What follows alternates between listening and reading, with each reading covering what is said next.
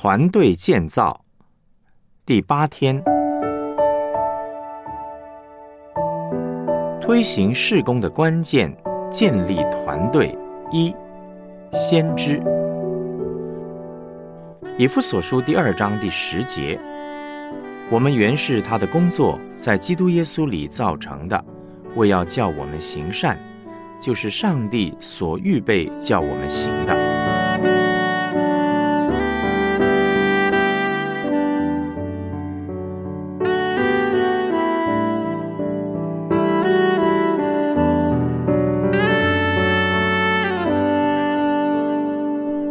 思想主题信息。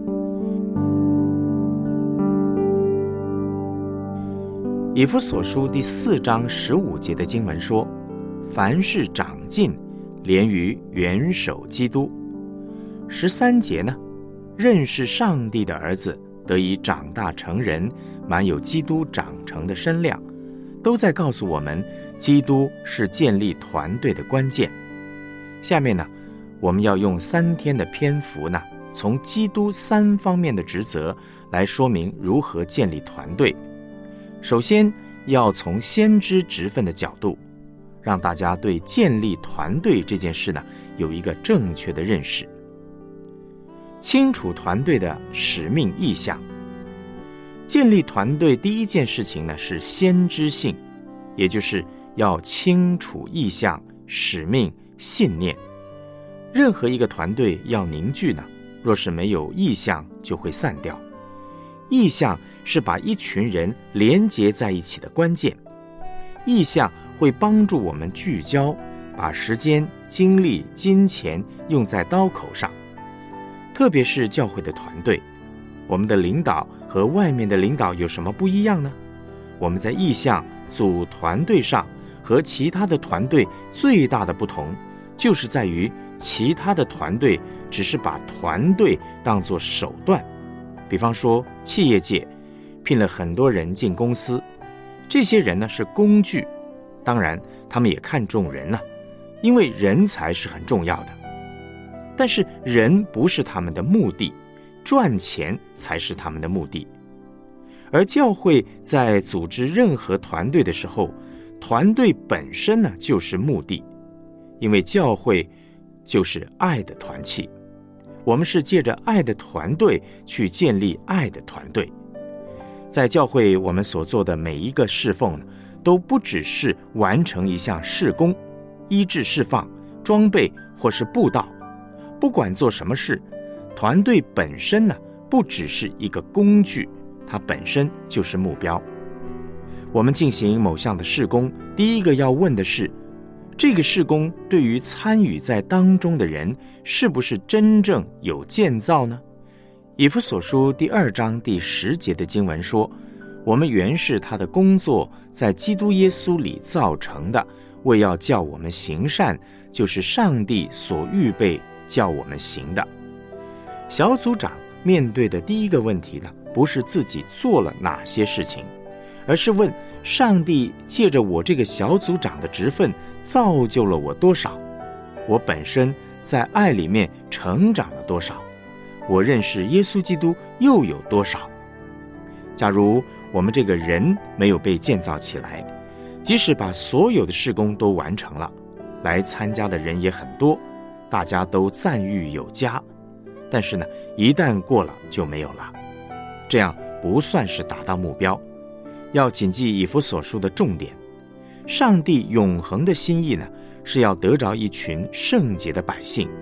这群圣洁的百姓和他要彼此连结、彼此相爱，并且不断的去分享，像我们的主一样。真理堂的意向就是透过一要三招，在家庭、职场、社区、社群当中建立爱的团契。我们是用爱的团契来建立爱的团契。在过程中，这些人要被建造起来。如果团队成员一点都没有改变，其实就失败了。爱的团队是方法，也是目标。爱的团队本身呢，就是我们的目标。我们要评估这个事工结束以后，自己成长多少，团队成长多少，带出多少人，这永远是我们的目标，不只是完成事工。比方说，爸爸学校、妈妈学校，甚至像是数奉献，把奉献数完，数字精确，这是目标。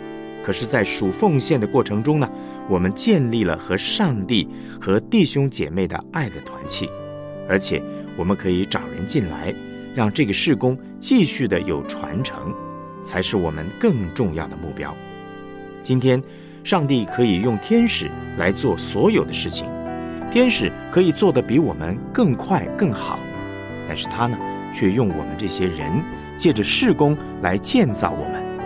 我们不只要多得人，更是要在得人的过程中，使弟兄姐妹被建造、被成全，更多的爱耶稣、认识耶稣。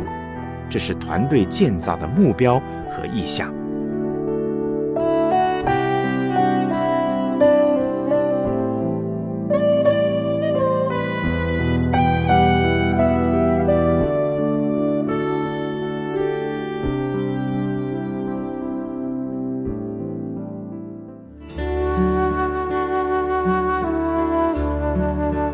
我们来思想两个问题：我们的团队建造与外面的团队最大的不同在哪里呢？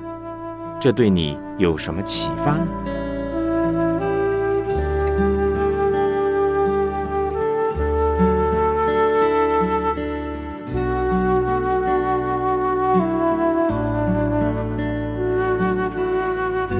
对建造团队有新的启发之后。你打算采取怎么样的行动来面对团队建造呢？